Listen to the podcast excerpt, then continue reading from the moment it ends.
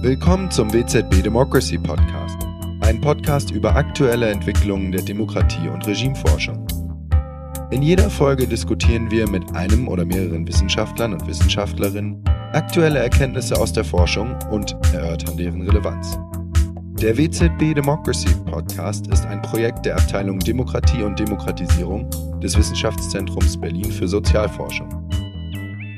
In dieser 18. Folge des WZB Democracy Podcast diskutieren Vanessa Wintermantel und Sascha Kneip gemeinsam mit mir über die Idee eines Paritätsgesetzes aus demokratietheoretischer Perspektive. Vanessa Wintermantel ist wissenschaftliche Mitarbeiterin in der Abteilung Demokratie und Demokratisierung am WZB und in ihrer Dissertation beschäftigt sie sich mit der demokratischen Legitimität verschiedener Arten von Grenzen. Schön, dass du da bist, Vanessa. Dankeschön für die Einladung. Und äh, Sascha Kneip war ja bereits mehrfach zu Gast bei uns auf dem WZB Democracy Podcast. Aktuell ähm, hat er gerade die Vertretungsprofessur in Kassel für das politische System der BRD inne und ist bereits seit 2004 wissenschaftlicher Mitarbeiter auch in der Abteilung Demokratie und Demokratisierung am WZB. Seine Forschungsschwerpunkte sind Rechts- und Verfassungspolitik, Demokratietheorie und empirische Demokratieforschung und Gerechtigkeitstheorie. Hallo Sascha, schön, dass du da bist. Einen schönen guten Tag. Wir diskutieren heute über Paritätsgesetze. Paritätsgesetze, wie sie etwa in Frankreich oder Tunesien bereits existieren, verpflichten politische Parteien dazu, abwechselnd männliche und weibliche Kandidatinnen auf ihre Wahllisten zu nominieren. Äh, wir diskutieren heute das Pro und Contra solcher gesetzlichen Vorgaben aus demokratietheoretischer Perspektive. Wir gehen heute etwas anders vor und zwar haben die beiden Diskutanten äh, jeweils Pro- und Kontra-Argumente mitgebracht und werden jetzt ein Eingangsstatement einbringen und danach werden wir erst in die Diskussion einsteigen. Vanessa, möchtest du den Anfang machen? Sehr gerne.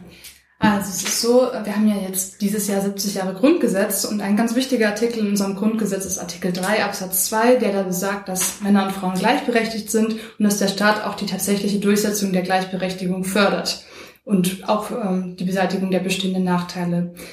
Wie wir alle wissen, machen Frauen über 50 Prozent der Bevölkerung aus, aber im aktuellen Bundestag äh, nur ca. 30 Prozent der Abgeordneten. Das sind noch weniger als in den letzten Wahlperioden. Und wir haben zwar seit 14 Jahren eine Bundeskanzlerin, aber Frauen sind in allen politischen Ämtern immer noch unterrepräsentiert.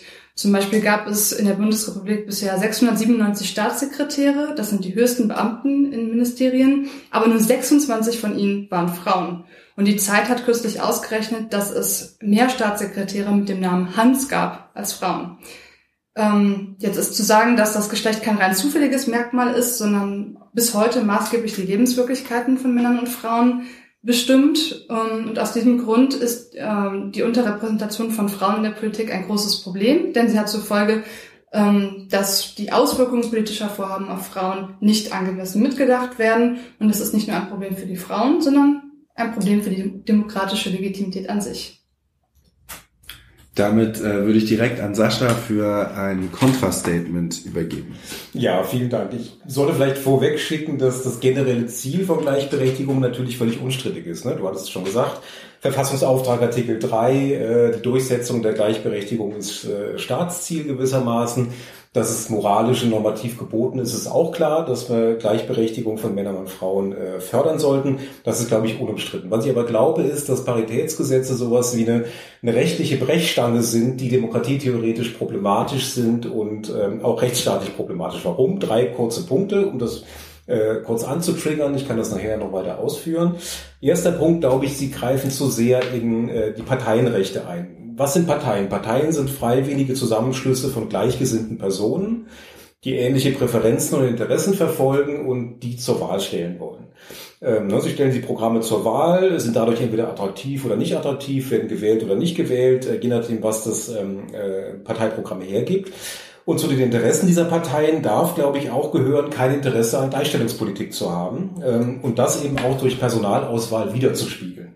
Das wäre der erste, äh, der erste Punkt, also zu starker Eingriff ins Parteienrecht. Zweiter Punkt, Paritätsgesetze schränken nach meiner Ansicht auch unverhältnismäßig stark das freie Wahlrecht von Wählerinnen und Wählern ein. Das ist auf den ersten Blick vielleicht nicht so überzeugend, weil wir generell natürlich Einschränkungen des Wahlrechts immer vornehmen. Ja, wir schränken ein, dass bestimmte Parteien vielleicht gar nicht zugelassen werden. wir schreiben Wahlalter fest und so weiter. Ähm, ähm, und man ist ja auch auf der anderen Seite immer frei darin, auch eine Partei zu wählen, die unter Paritätsgesichtspunkten äh, ihre Liste hat aufstellen müssen. Also die Freiheit wird gar nicht eingeschränkt. Aber ich glaube, es gibt doch einen größeren Eingriff tatsächlich hier, äh, denn Paritätsgesetze schreiben in einer bestimmten Hinsicht ja schon das Ergebnis der Wahl fest, und zwar in Hinsicht auf die Geschlechterrepräsentation. Also sie schreiben im Grunde schon bevor der Wahlakt stattfindet fest, wie ein Teil dieses Ergebnisses aussehen muss, nämlich 50-50 Repräsentation von Mann und Frau. Äh, wie gesagt, kann man normativ teilen, äh, muss man aber vielleicht nicht normativ teilen und diese Freiheit, glaube ich, braucht man in der Demokratie. Dritter genereller Punkt, ganz schnell, Demokratie funktioniert, glaube ich, auf Dauer nicht auf der Basis von Gruppenrepräsentanzen. Ähm, also statistische Gruppenrepräsentanz bräuchte streng genommen überhaupt keine freien Wahlen. Man könnte nämlich genauso gut jede relevante Gruppe statistisch erfassen, äh, daraus auswählen, welche Repräsentanten ausgelost oder ausgewählt werden. Also man bräuchte gar keine, keine Wahl dafür.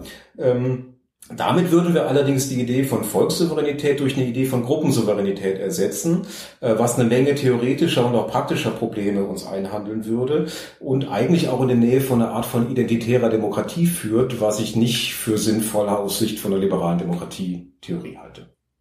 Vanessa, möchtest du auf die Gegenargumente von Sascha reagieren? Ähm, ja, sehr gerne. Ähm also das erste Argument, was Sascha ja genannt hat, ähm, war die Frage der Parteienrechte. Und zwar, ähm, dass die Parteien eben als ähm, Zusammenschluss von gleichgesinnten Menschen die Möglichkeit haben, ihre Ausrichtung selbst äh, festzulegen. Das finde ich ein sehr zweifelhaftes Argument, weil, wie ich ja schon in meinem Eingangsstatement gesagt habe, die Gleichberechtigung von Mann und Frau Verfassungsziel ist. Und in diesem Sinne kann natürlich dann auch die Gleichberechtigung nicht ähm, abhängig sein von irgendwelchen Ideen von Menschen, die sich zusammengeschlossen haben. Also die Verfassung steht ja grundsätzlich nicht zur Diskussion, sondern ist die Grundlage, auf der ähm, Politik funktioniert. Ähm, was den zweiten Punkt betrifft, nämlich dass ein Paritätsgesetz eine unverhältnismäßige Einschränkung in das Wahlrecht wäre, ähm, muss man natürlich die Frage stellen, wie sieht die Situation heute aus ohne ein Paritätsgesetz? Und da kann man sagen, dass wir eine Situation haben, in der Frauen zwar formal das gleiche Recht haben, sich zur Wahl zu stellen und auch das gleiche Recht haben, also das gleiche passive Wahlrecht haben, nämlich gewählt zu werden. Ähm, aber de facto ist das ja einfach nicht so. Heute ohne das Paritätsgesetz kann man sagen, es gibt ähm, strukturelle Formen von Benachteiligung, die es Frauen erschweren, in gleicher ähm, Weise eben ähm, politische Wahlämter auszuführen. Das sind Männerbünde zu nennen. Es sind solche Geschichten wie die Tatsache, dass oft im Hinterzimmer irgendwie entschieden wird, wer ein bestimmtes Amt bekommt. Sitzungen finden abends statt und Frauen haben ja nach wie vor immer noch äh, große Belastung oder größere Belastungen durch Familien- und Sorgearbeit. Ähm, und aus den Gründen besteht heute schon eine unverhältnismäßige Einschränkung ähm, für Frauen, eben ihr Wahlrecht so auszuführen, wie es eben angemessen wäre, wenn man von Gleichberechtigung ausgeht. Was den dritten Punkt betrifft, ähm, nämlich die Idee, dass Demokratie ähm, ja nicht auf der Basis von Gruppenzugehörigkeiten funktionieren sollte, ähm, kann ich dir natürlich zustimmen. Also im Moment geht unser Wahlrecht davon aus, dass ähm, jeder Volksvertreter das ganze Volk repräsentieren soll, aber das ähm, vernachlässigt einfach die Tatsache, dass ähm, es Ungleichheiten gibt in der Gesellschaft und ähm, dass ähm, nicht jeder alle Perspektiven auf gleiche Art und Weise mit einbringen kann. Also kann jeder einzelne Volksvertreter jede Gruppe nur auf eine bestimmte Art und Weise repräsentieren oder nur bis zu einem bestimmten Punkt. Vanessa, vor allem bei dem letzten Punkt würde ich nochmal gerne einhaken wollen und das dann an Sascha zurückspielen. Ähm, und zwar kennen wir ja durchaus auch äh, bestimmte Minderheitenregelungen ähm, für andere Gruppen. Äh, ich denke dabei zum Beispiel an die dänische Minderheit in Schleswig-Holstein, die von der 5%-Hürde entnommen ist. Äh, ähnliches gibt es, glaube ich, auch in anderen Regionen der Bundesrepublik und mit anderen Gruppen. Also es ist ja nicht so, als ob das Gruppenrepräsentanzprinzip äh, komplett fremd zu unserer Demokratie wäre. Das ist völlig richtig. Äh, trotzdem geht unser Grundgesetz ja, wie Vanessa richtig gesagt hat, erstmal davon aus, dass die Abgeordneten mit ihrem freien Mandat nicht gebunden an Weisungen das gesamte Volk repräsentieren sollen, auch nicht eine bestimmte Gruppe, auch nicht ihre Wähler repräsentieren sollen, sondern das gesamte Volk. Jetzt kann man sagen, das ist ohnehin nur eine Fiktion. Natürlich äh, repräsentieren die eine bestimmte Art von, ähm, von Gruppen im Volk tatsächlich, aber die Idee ist natürlich trotzdem, ähm, dass man das gesamte Volk repräsentieren sollte. Und ich glaube, die Idee zumindest sollte man nicht aufgeben, und zwar aus zwei Gründen. Erstens, glaube ich, würde die Idee einer gemeinsamen, gemeinwohlorientierten Volkssouveränität, also die Vertretung des ganzen Volkes, diese Idee darunter leiden und eben ersetzt durch eine Vertretung von Gruppeninteressen, von Partikularinteressen, was zweitens eine große Gefahr wäre, dass Demokratie dann eben nicht mehr gemein, gemeinwohlorientiert funktioniert, sondern sich an Gruppenidentitäten ausrichtet, in der jede Gruppe ihre eigenen Wahrheiten, ihre eigenen Identitäten, ihre eigenen Werte vertritt ohne groß nach Gemeinsamkeiten dieser Demokratie zu fragen. Und mhm. das würde, glaube ich, dazu führen, ähm, dass, äh, dass Demokratie nicht mehr auf eine gemeinwohlorientierte Weise funktionieren kann. Das kann man empirisch natürlich darüber streiten, ob das heute so ist. Das ist es natürlich nicht. Aber von der Idee her, glaube ich, ist es wichtig, das zu behalten. Man könnte auch sagen, für die Frage der Geschlechterparität ist dieses Argument vielleicht übertrieben, weil wir natürlich klar 50-50 ja äh, Frau, Mann ähm, mehr oder weniger ähm, getrennt, getrennt oder vereint sind in, in der Gesellschaft. Aber konsequenterweise müsste man eben auch andere Gruppen dann repräsentieren. Ne? Du hattest äh, jetzt äh, die Sorben gemeint, nicht genannt, aber die Dänen genannt, die repräsentiert werden müssen. Meine Frage wäre dann natürlich, na, welche Gruppen müssen denn noch repräsentiert werden? Frauen ist klar. Migranten würden wir sagen, vielleicht auch. Wir würden vielleicht sagen Homosexuelle. Wir würden sagen sozioökonomisch benachteiligte Gruppen. Was aber eigentlich ist mit anderen Gruppen, die wir vielleicht nicht als progressive Gruppen ansehen? Was ist mit äh, den berühmten alten weißen Männern. Müssen die repräsentiert werden? Was ist mit Fleischessern, mit Dieselfahrern, mit Scientologen? Sind das Gruppen, die auch alle eine spezifische Repräsentanz brauchen? Also ich beziehe es jetzt natürlich mit dem Argument, ähm, nur, aber nur um klar dass ich glaube, dass diese Idee von Gruppenrepräsentanz nachteilig ist für das Funktionieren von Demokratie. Und wenn wir diese Gruppen zerfallen, dann werden wir als Demokratie nicht mehr gut funktionieren können, glaube ich. Also ich glaube, du hast ein ganz wichtiges Stichwort genannt, nämlich die Fiktion die Fiktion des äh, Gemeinwillens. Und ähm, da muss man natürlich die Frage stellen, ist das wirklich der objektive Gemeinwille? Also kann es sowas geben? Oder ist der nicht auch auf eine bestimmte Art und Weise ähm, gebiased, wenn man das so sagen kann? Und ähm, da würde ich sagen, das ist so. Also das kann man auch nachweisen, dass die Interessen eben von denjenigen, die ähm, die Mehrzahl der äh, Repräsentanten stellen, ähm, besser vertreten sind als die von denen, die unterrepräsentiert sind. Und ähm, aus diesem Grund geht es nicht darum, diese Fiktion eines Gemeinwillens aufzugeben, sondern tatsächlich dafür zu sorgen, dass der ähm, besser dem tatsächlichen Gemeinwillen entspricht. Und das ist heute nicht der Fall. Jetzt mal weg von der Fiktion äh, über den über die Prä Präsentanz des Gemeinwohls. Wie sieht's denn eigentlich aus im Deutschen Bundestag? Wer wird denn da wie repräsentiert? Ja, also ganz wichtig zu sagen, das hatte Sascha ja eben auch schon mal erwähnt, nicht nur Frauen sind im derzeitigen Bundestag unterrepräsentiert, sondern auch andere Gruppen. Wenn wir uns zum Beispiel mal anschauen, wie das ähm, mit der Hochschulbildung aussieht, dann ähm, sind ungefähr, haben ungefähr 90 Prozent der Abgeordneten im heutigen Bundestag ähm, eine Hochschulausbildung, ähm, was natürlich äh, sich nicht deckt mit ähm, den Ausbildungsabschlüssen der Bevölkerung. Ähm, eine weitere wichtige Gruppe, die unterrepräsentiert sind, sind äh, Menschen mit Migrationsgeschichte, also eigener oder familiärer. Ähm, da kann man sagen, nur acht Prozent aller Abgeordneten nach Daten ähm, des Mediendienstes Integration haben eine solche Migrationsgeschichte gegenüber fast jedem Vierten in der Gesamtbevölkerung. Und das ist auch frappierend, würde ich sagen.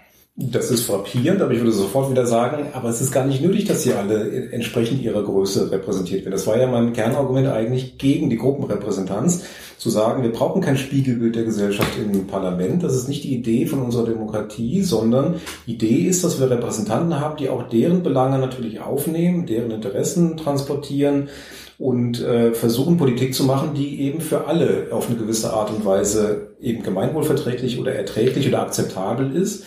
Insofern, mein Plädoyer ist gar nicht dafür, die anderen Gruppen zu stärken, sondern gar keine Gruppe zu stärken, sondern diese Gruppenidee gar nicht so stark in den Mittelpunkt zu stellen. Wenn du jetzt sagst, ähm, dass einfach keine Gruppe besonders hervorgehoben sein sollte oder keine Gruppe eben eine besondere äh, Repräsentation im Bundestag haben sollte, dann führt das einfach dazu, dass sich die bestehenden Ungleichheiten verfestigen. Das heißt, ähm, welche Gruppe ist derzeit überrepräsentiert im Parlament? Das sind die berühmten alten weißen Männer. Ähm, da geht es auch gar nicht darum zu sagen, dass ähm, alte weiße Männer nicht in der Politik sein sollten oder irgendwie keine Berechtigung haben. Es geht einfach nur darum, dass sie ähm, nicht für alle entscheiden sollten, was der Gemeinwille ist, sondern dass da alle gleich dran beteiligt sein dürfen. Ja, Sascha, du hattest ja jetzt auch gerade gesagt, ähm, dass sich das Problem mit der Unterrepräsentation von Frauen gar nicht stellen würde, wenn wir ähm, jetzt nur auf die linken Parteien schauen würden, ähm, beziehungsweise dass sich das Problem eben nur stellt bei der CDU, äh, CSU, bei der FDP und bei der AfD. Das möchte ich auch nochmal mit Zahlen ein bisschen unterstreichen. Ähm, es ist nämlich so, dass die Unionsparteien nur äh, ungefähr 20 Prozent weibliche Abgeordnete stellen, die FDP 22,5 Prozent und die AfD ähm, gerade mal 10,8 Prozent. Ähm, du hast recht, bei den Parteien eher des linken Spektrums ähm, sieht das anders aus. Also die Grünen haben sogar 58 Prozent ähm, Frauen, ähm, die Linke äh, 53,6 Prozent und die SPD immerhin noch 81, äh, 41,8 Prozent. Ähm, jetzt ist das aber natürlich kein Zufall, dass die linken Parteien ähm, da so viel besser dastehen. Das liegt daran, dass die teilweise, und da waren die Grünen der Vorreiter, schon seit Mitte der 80er Jahre ähm, sich selbst dazu verpflichtet haben, ähm, ihre Wahllisten paritätisch zu besetzen. Ähm, genau, und das ist bei den Grünen und bei der Linken so, dass sie tatsächlich dieses 50 Prozent äh, Ziel anstreben und teilweise ja auch äh, sogar noch darüber hinausgehen. Und ähm, die SPD hat ein 40 Prozent Ziel angestrebt, was aber, glaube ich, nicht verpflichtend ist. Ähm, und ähm, die CDU, CSU hat, ja, die Union hat sich ein Quorum gegeben von 30 Prozent, was aber nicht verpflichtend ist und wo sie ja auch hinter zurückbleibt. Wenn ich da gleich einhaken darf, ein sehr schönes Beispiel äh, für zwei Dinge. Das erste ist, du hast gesagt, die Parteien haben es freiwillig gemacht. Und das ist mal ein Kernpunkt im Grunde. Ne? Die linken Parteien haben freiwillig beschlossen, wir wollen so eine Partei sein, die paritätisch besetzt. Das genau ist das, was eine freiheitliche Demokratie braucht, eine Partei, die das freiwillig macht und nicht ein Gesetzgeber, der sagt, ihr müsst es aber machen. Das ist der erste Punkt. Der zweite Punkt ist, mit dem Paritätsgesetz würde das ja heißen, dass die Grünen und die Linken sogar den Anteil der Frauen reduzieren müssen auf ihren Listen, weil sie einfach zu viele Frauen haben. Die müssten mehr Männer in die Parlamente bringen. Und da würde ich dann fragen, ist das wirklich das Ziel, was wir verfolgen wollen? dass die, die sogar eine Überrepräsentanz von Frauen haben, diese wieder reduzieren müssen. Das kann doch nicht sinnvolles Gesetz sein, ähm, da Frauen, die sogar freiwillig ähm, sich stärker engagieren in die Politik, ähm, dazu zu zwingen, gewissermaßen eben nicht sich so stark zu engagieren, weil man mehr, mehr, mehr, mehr Männer bräuchte. Das kann nicht das Ziel von so einem Gesetz sein. Ähm, also du hast ja jetzt gerade gesagt, ähm, nochmal, dass ähm, dass du das eigentlich gut findest, wenn, wenn die Parteien sich eben freiwillig verpflichten, dass wir in einer Demokratie eben diese Freiwilligkeit brauchen. Und da würde ich sagen, ähm, das reicht leider nicht. Also die Gleichberechtigung von Frauen und auch die Gleichberechtigung von Minderheiten ist eben nicht der Freiwilligkeit überlassen, sondern das ist Verfassungsziel. Ähm, wir gehen davon aus, dass Männer und Frauen gleich sind. Wir wollen keine Diskriminierung aufgrund von anderen Merkmalen und dementsprechend ähm, kann das eben nicht also das Ergebnis von, von freiwilligen Verpflichtungen sein. Und wir sehen ja auch, dass es einfach nicht reicht. Also die CDU, äh, CSU hat ja schon seit ich weiß nicht wie lange dieses Ziel eben 30 Prozent Frauen zu verwirklichen und sie schaffen es einfach nicht. Sie sind immer noch unter 20 Prozent. Und ähm, insofern würde ich sagen, ähm, da muss man tatsächlich ähm, mit einer verpflichtenden Quote hinterher. Und äh, dann zweiter Punkt, nämlich dass ähm, die Grünen und die Linke jetzt auch schon tatsächlich über 50 Prozent sind klar, also die versuchen natürlich über zu kompensieren und ähm, ich denke aber, wenn es eine verpflichtende Quote für alle gäbe, dann wäre das vielleicht auch gar nicht nötig, dann würde sich das wahrscheinlich auch einpendeln. Ein Widerspruch nochmal zu der Frage, ob äh, die Gleichstellung tatsächlich äh, so ein Verfassungsziel ist, dass es nicht in Frage gestellt werden darf. Das bestreite ich. Natürlich darf man es in Frage stellen.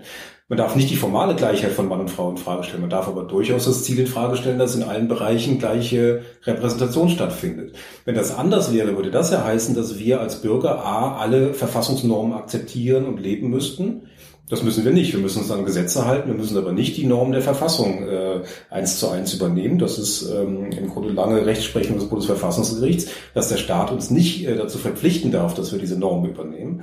Ähm, und das Zweite ist die Frage äh, wieder mit der Freiwilligkeit oder der Nichtfreiwilligkeit. Also ähm, ich kann die Partei oder ich sollte die Partei in der liberalen Demokratie eben nicht verpflichten, das zu tun. Äh, ich kann darauf hinwirken, dass ich tun sollte. Das Ziel ist quasi die, die Gleichstellung. Es ist ein Staatsziel, es ist aber kein Grundrecht. Ich habe kein Grundrecht als eine Person einer Gruppe gewählt zu werden. Ich habe überhaupt kein Recht, gewählt zu werden. Ich kann mich zur Wahl stellen. Wenn ich nicht gewählt werde, werde ich nicht gewählt. Innerparteilich oder in, in Wahlen. Also es gibt, glaube ich, kein Recht, äh, als Vertreter einer bestimmten Gruppe äh, in den Bundestag gewählt zu werden. Mhm. Jetzt hast du ja gerade gesagt, ähm, dass es so ist, dass äh, nicht jedes Individuum irgendwie sich entsprechend, ähm, also durch die Verfassung verpflichtet, ähm, fühlen muss. Ähm, aber tatsächlich ist das Paritätsgesetz, ähm, also richtet sich das Paritäts- oder würde sich ein Paritätsgesetz ja nicht ähm, an einzelne BürgerInnen richten, sondern an die Parteien. Und die Parteien haben einen Auftrag. Und dieser Auftrag ähm, besteht darin, dass sie eben die demokratische Willensbildung mitgestalten sollen. Und dieses Ziel verfehlen sie aus meiner Sicht, ähm, weil sie es eben nicht schaffen, alle Bevölkerungsgruppen gleichermaßen ähm, am politischen Entscheidungsprozess zu beteiligen.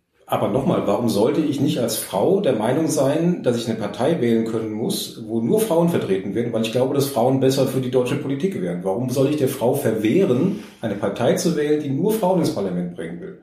Warum muss ich von staatlicher Seite vorschreiben, dass da auch Männer auf der Liste sein müssen, wenn ich doch der Meinung bin, dass Frauen die Politik besser machen? Also diese Art von Einschränkung halte ich für zutiefst antiliberal und deswegen eigentlich mit unserer Demokratie nicht vereinbar.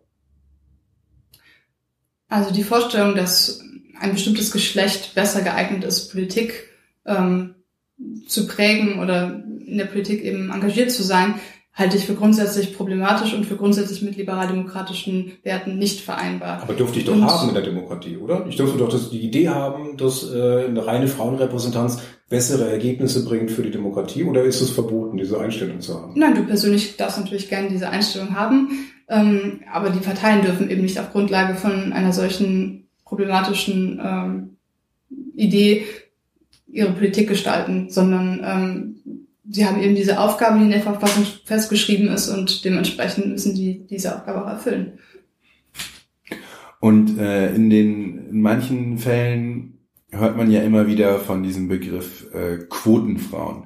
Also es kann ja auch dazu führen, dass äh, wird da argumentiert, dass äh, durch gewisse Quoren, das gilt im Übrigen auch nicht nur für die Politik, sondern vielleicht auch für die Wirtschaft oder andere Bereiche äh, des gesellschaftlichen Zusammenlebens, ähm, bestimmte Minderheiten oder Frauen, die in diesem Fall keine Minderheit sind, aber eine gewisse Gruppe der Gesellschaft, ähm, repräsentiert werden müssen äh, durch Quoren und dass das halt irgendwie gegen das Prinzip der Meritokratie, also das sozusagen der bessere gewinnt, äh, verstößt und dadurch äh, Personen zum Teil in Positionen gehievt werden, äh, die vielleicht nicht dafür so gut geeignet sind.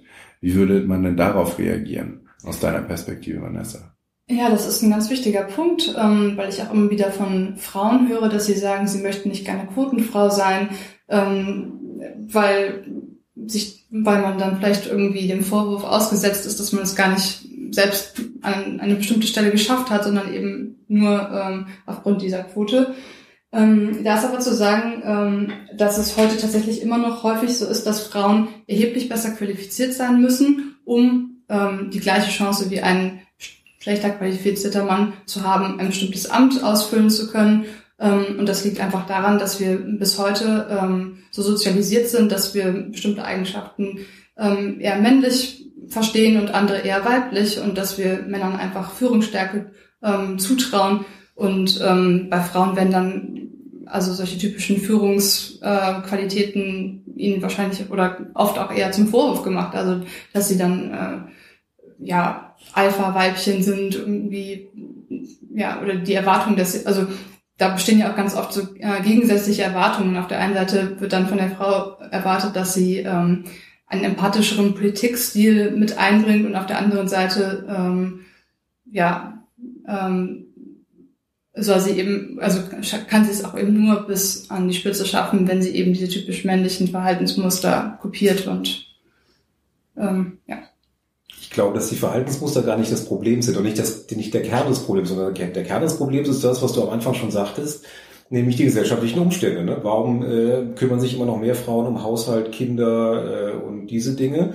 Äh, warum sind die Parteien so strukturiert, dass man damit strukturell die Möglichkeit die formal gegebene gleiche Möglichkeit von Frauen, sich zu engagieren, ähm, verhindert, indem man eben die Strukturen so baut, dass es schwieriger ist, für sie zu partizipieren. Also wer geht als Frau dann, wenn man sich noch um Kinder, Haushalt oder ähnliche Dinge kümmern muss, wer geht dann abends noch zu den Parteiveranstaltungen in die ähm, ehemals verrauchten Hinterzimmer, die vielleicht jetzt nicht mehr verraucht sind.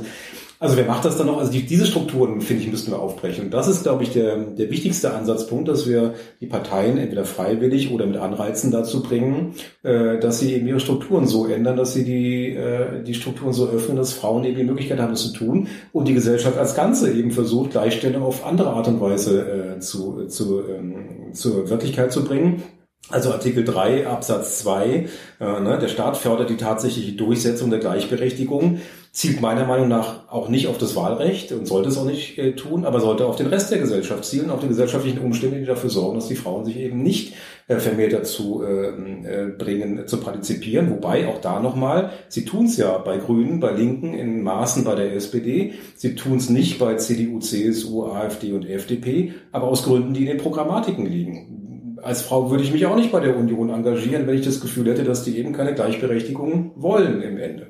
Oder bei der AfD oder auch bei der FDP.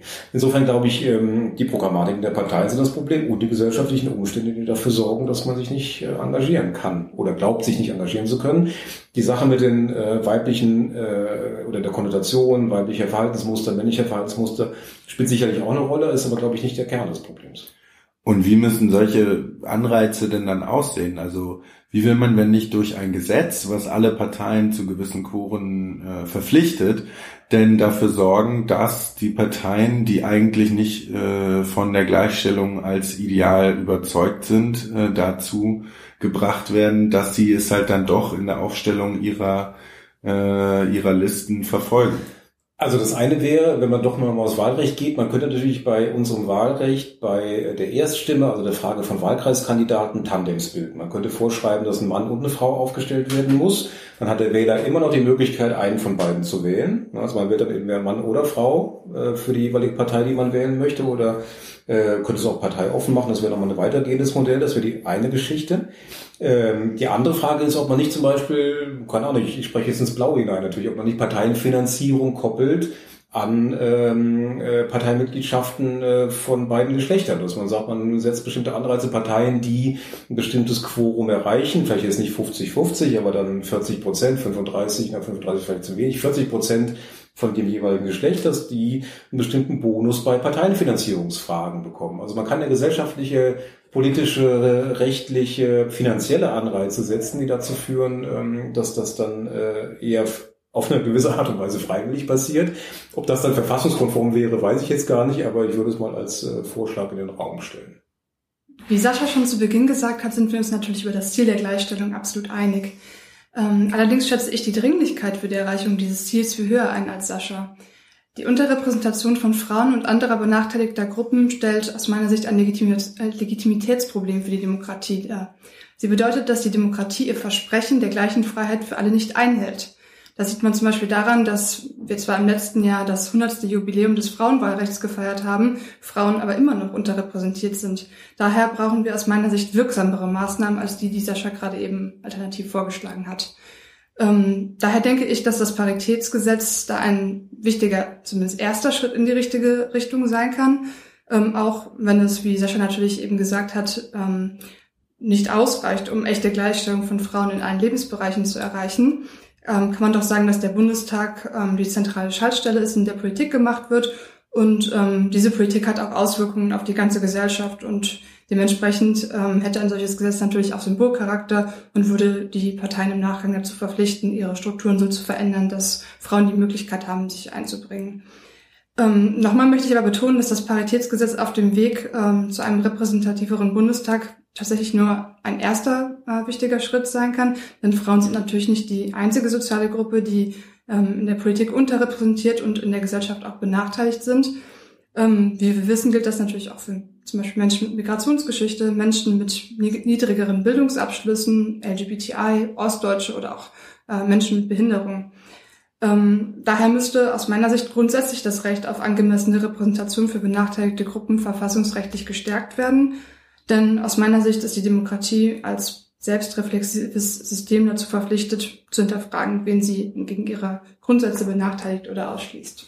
Im Grunde genommen sind wir uns hier alle über äh, das Ziel, was ja auch im Grundgesetz steht, einig, nämlich äh, mehr Gleichstellung zu erreichen für Frauen und auch andere äh, Gruppen die unterrepräsentiert sind in unserer Demokratie. Und wir sind uns auch alle darüber einig, dass das demokratietheoretisch wünschenswert ist. Ich glaube, wir sind uns nur über den Weg dahin äh, nicht alle einig, wie wir hier gemeinsam sitzen und diskutiert haben. Das ist, äh, glaube ich, auch durchgekommen in der Diskussion. Und wir haben das ja jetzt an diesem Instrument des Paritätsgesetzes etwas festgemacht. Und wir haben von Vanessa als auch von Sascha Argumente für ein solches Paritätsgesetz als auch Argumente dagegen gehört. Und ich denke, wir können jetzt so verbleiben, dass wir uns darauf einigen, dass wir uns nicht einig werden äh, am heutigen Tag. Aber darum ging es ja auch ein bisschen bei dieser Folge, das für und wieder ähm, für ein solches Paritätsgesetz hier aus demokratietheoretischer Perspektive auf dem WZB Democracy Podcast zu diskutieren. Vielen Dank fürs Zuhören. Wir hoffen, euch hat diese Episode des WZB Democracy Podcast gefallen. Hinweise zu erwähnten Büchern, Artikeln oder Daten findet ihr in den Show Notes. Falls ihr nicht bis zur nächsten Podcast-Folge warten wollt, checkt doch unseren WZB Democracy Blog unter democracy.blog.wzb.eu. Dort findet ihr viele weitere Beiträge aus der Forschung unserer Abteilung Demokratie und Demokratisierung am WZB. Für mehr Informationen zum WZB und der Abteilung als solches besucht auch die Webseite des WZB unter www.wzb.eu.